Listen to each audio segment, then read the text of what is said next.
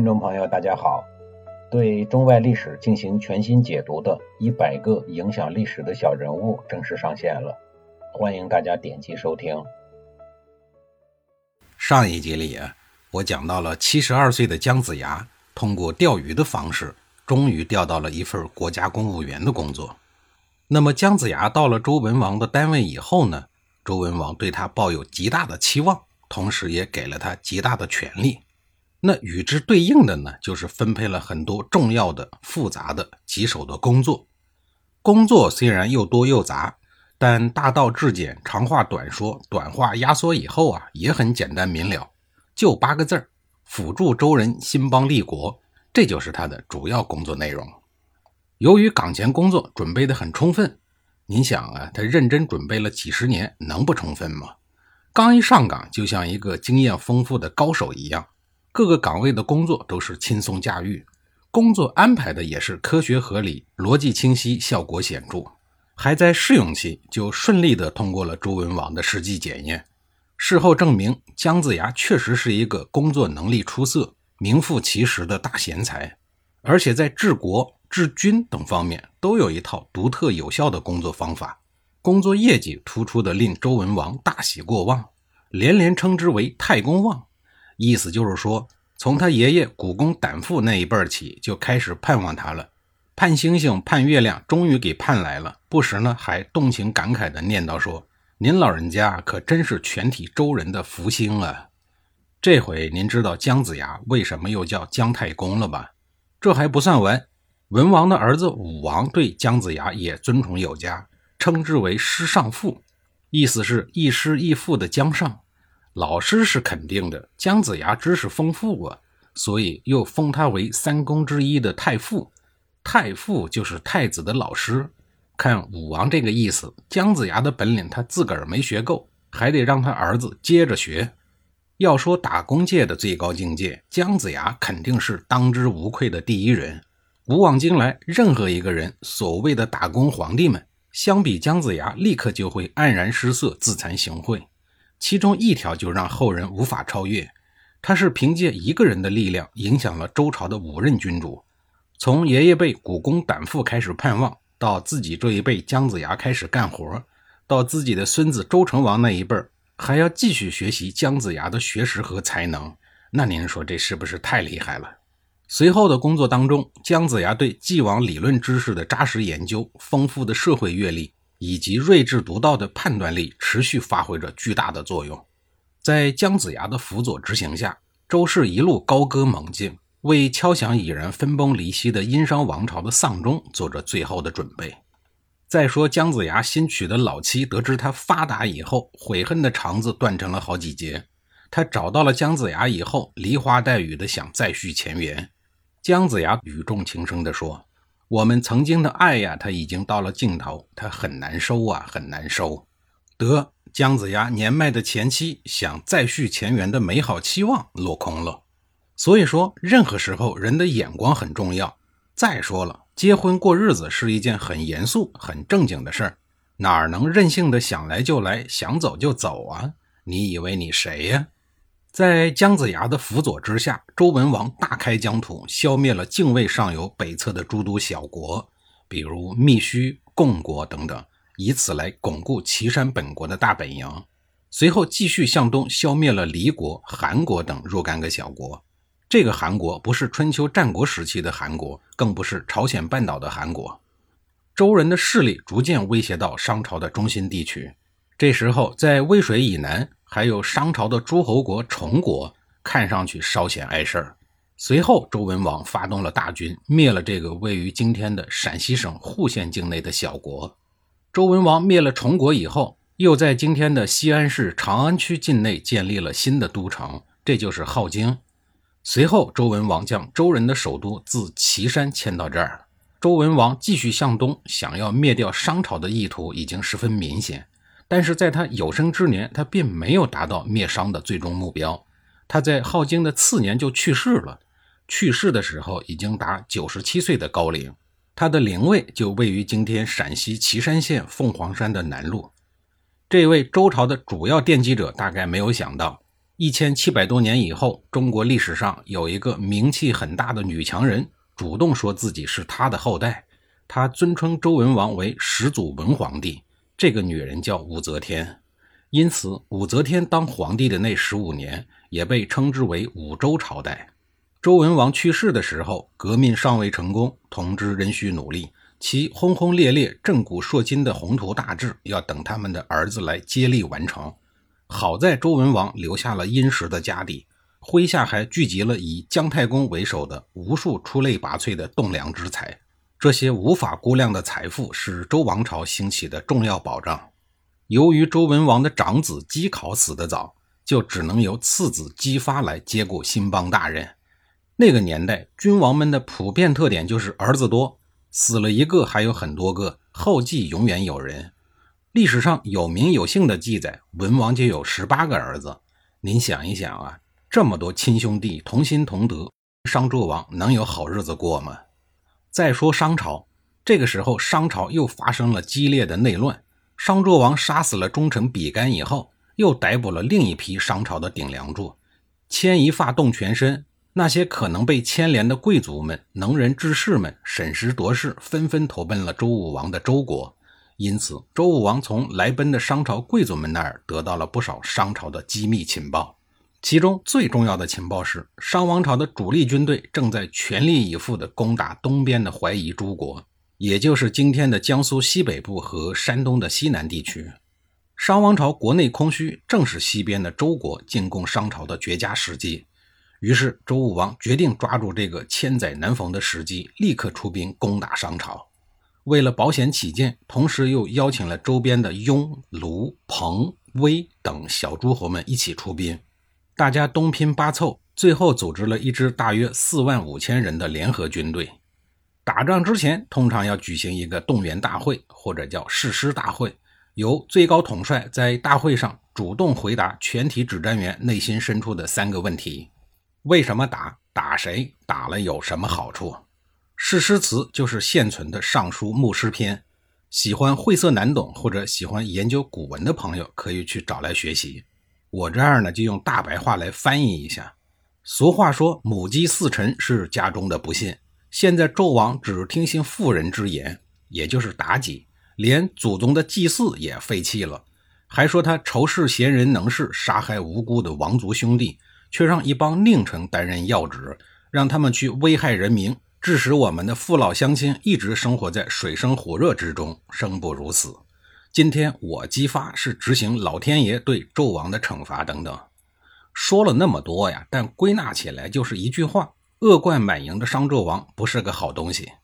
公元前一零四六年一月，在这个春寒料峭的日子里，决定商朝国运的战斗在河南一个叫牧野的地方打响了，也就是今天的河南省新乡市的境内。商朝地大物博，物质基础丰富。虽然他们的主力军队在东边的淮夷战场上浴血奋战，但是国内呢依然有数量惊人的留守部队。那商纣王调用了多少军队来对抗周武王的联合军队呢？史书上用八个字进行了概括：殷商之旅，其会如林。翻译成现代语言就是说，商军的人数多得像森林里的树一样，根本数不清。那您说这森林里到底得有多少棵树呢？要是由我来猜呀，能称得上是森林的，怎么也得有十七八万棵吧。我猜的这个数字啊，在很多的史学家眼里还是过于保守，不乏有人猜出了七十万之巨。商军与周军数量的悬殊到底是多少倍，已然是说不清道不明的事儿了。然而众所周知，决定战争走向的人数并非唯一的因素。历史上以少胜多的经典案例也是多得如同森林里的树一样数不清。我先说一个近代的，第二次鸦片战争的八里桥战役，爱新觉罗一主，也就是咸丰皇帝，调用了五万清军对抗八千名英法联军，结果呢，清军覆灭完败，法军死了仨人，受伤十七人，英军死了俩人，受伤二十九人。清军失败以后，咸丰皇帝第二年也就去世了。他去世以后，留下了一个改变中国历史走向的著名女人，这个人就是慈禧太后。当然，这是另外一个故事。再说一个古代的，楚汉彭城之战，项羽的三万精兵将刘邦的五十六万大军打的是丢盔卸甲、屁滚尿流。刘邦的亲爹差点被项羽炖成了肉汤，刘邦的老婆也成了俘虏。通过这两个案例就可以看得出，人数真的不是决定战争走向的主要因素。眼下的商朝虽然人数众多，但将士们士气低落，战斗力极差。面对周人联合的威武之师、文明之师，竟然一触即溃。商军是逃的逃，降的降，苟延残喘了一个多月，最终没有顶住周军的凌厉攻势。商纣王眼看败局已定，他满脸血污，披头散发地从战场上返回了朝歌城，登上了露台，蒙衣其珠玉，自焚于火而死。这位商朝第三十一位皇帝自焚之日，意味着约六百年历史的商朝正式灭亡了。从宣战到灭亡，历时仅仅两个多月，真可谓摧枯拉朽。牧野之战是中国历史上以少胜多、以弱胜强、先发制人的著名战例，也是中国古代初期的车战战例。史书记载，周武王率战车三百乘、虎贲三千人、甲士四万五千人以东伐纣。三百乘就是三百辆战车，每辆车上配三名手持大刀长矛的甲士。每辆战车后面还跟着七十二名手持武器的部族和奴隶，同时还配备二十五名后勤补给人员，组成共计一百人的队伍。这一百人在驰骋战场的战车引领下，首先对敌军的阵线发难，精锐的甲士稍后跟进，最后这数万人的兵力集体如潮水般的杀入敌营。战车呀，就是那个年代的坦克。拥有战车数量越多，意味着国家实力越强大，是国力强盛的一种象征。这些冲锋陷阵的战车，为西周时期礼乐文明的全面兴盛披荆斩棘开辟了道路。再后来，到了春秋战国时期，把小的诸侯国称之为千乘之国，大的诸侯国称之为万乘之国。凡法术之难行也，不独万乘、千乘亦然。意思是说，战车很多，形容军队很强大。战车车在当年的战争中发挥着至关重要的作用。车的重要性在中国象棋里也得到了鲜明的诠释。整个棋局中，除了老帅老将，恐怕就是车最为重要了。棋局中的车在战斗中可以上下前后左右横冲直撞，具有马、炮、象、士和小卒子所不能替代的作用。它的战斗力是影响战局胜负的重要因素。在双方的对弈中，如果有一方首先丢了车，那肯定就有不祥之兆了。当然啊，真正下棋的时候不叫车，叫车。牧野之战后的四月中旬，周武王举行了隆重的祭天典礼，向列祖列宗汇报战绩。祭祀地点就选在牧野，如同商人以往所有的祭祀仪式一样。被砍下的头颅是敬献给上天的礼物，只是这次头颅换成了烧焦了的商纣王以及他的宠妃和亲信们，而奉献祈福者则换成了周武王。完成了这些仪式以后，进入了周武王的训话阶段、重要讲话阶段。周武王在商人的故地正式向天下宣布，商王朝从此被周王朝取代。而享用过周人祭品的上天，因拿人手短、吃人嘴短的缘故，随后就变成了周人的保护神。在武力的作用和上天的见证下，周人八百余年的大业由此刻开始。周武王在当地布置好收尾工作，便率领主力部队返回了大本营，也就是陕西镐京。跟随周武王返回的，除了意气风发、神采飞扬的战士。还有商纣王的脑袋，以及他曾重用的所有臣子，这一大群浩浩荡荡的旧商人，除了有人的身份之外，还有一个特殊身份，那就是活人祭祀用品。开国大典需要祭祀，追忆祖先，修建宫室，册封官员，甚至久旱逢甘霖也需要祭祀。需要用人来进行祭祀的地方实在是太多太多了。周武王在自己的都城镐京再一次举行祭天典礼。宣告他正式平定了中原，成为了上天在人间的唯一代理人。这个典礼完全是按照商人的惯例进行。商纣王的一百多名近臣被押解到祭台下，他们被扒光了衣服，用斧子砍断手脚，然后任由他们在血水里翻滚挣扎。对这些高端商人施以极刑的刀法，充分体现了周武王对商人多年来一直使用的专业术语的尊重。砍他们的头称之为伐，放在案板上剁称之为俎，就是人为刀俎，我为鱼肉的那个俎。把人劈成两半称之为卯。这些旧商人被砍头剁脚的时候，喊叫的声音越大，挣扎翻滚的越剧烈，就说明奉献给上天的祭礼越丰盛，越有诚意。祭献的越多，那么上天回馈的也就越多。据商人说，如果祭献的及时，还能免去已经犯下的任何罪恶。另外，在牧野战场上，那些顽固不化的武将，商人核心氏族的四十多名族长。这些人同样被扒光了衣服，然后赤身裸体的被扔进了沸水翻滚的大鼎中，随同他们的罪恶一同进入了地狱。与这些旧商人最终命运相反的是，这一天的镐京成为了周人的天堂。他们全体荡漾在欢乐的海洋里，载歌载舞，昼夜不息，在肆意的酒香里，人人狂放不羁，一泻千里。随后，周武王身穿天子之服，在响彻云霄、振聋发聩的音乐声中，稳稳地走上了祭坛，虔诚地向上天和祖先之灵汇报灭商朝的过程。那些生的、熟的、人的、畜生的尸体，也都被悉数抬上了祭坛，正式奉献给上天和周人的列祖列宗。商纣王和妻妾们的头颅，以及在战争中斩获的敌军的耳朵。也全都被堆放在巨大的柴堆之上进行焚烧。据说焦香的烟火气是上天最喜欢的食物，当然这是据商人的说法。除了这些过目难忘、令人惊悚颤栗的祭祀品，山川天地诸神还要享用一些稍微正常一点的食物。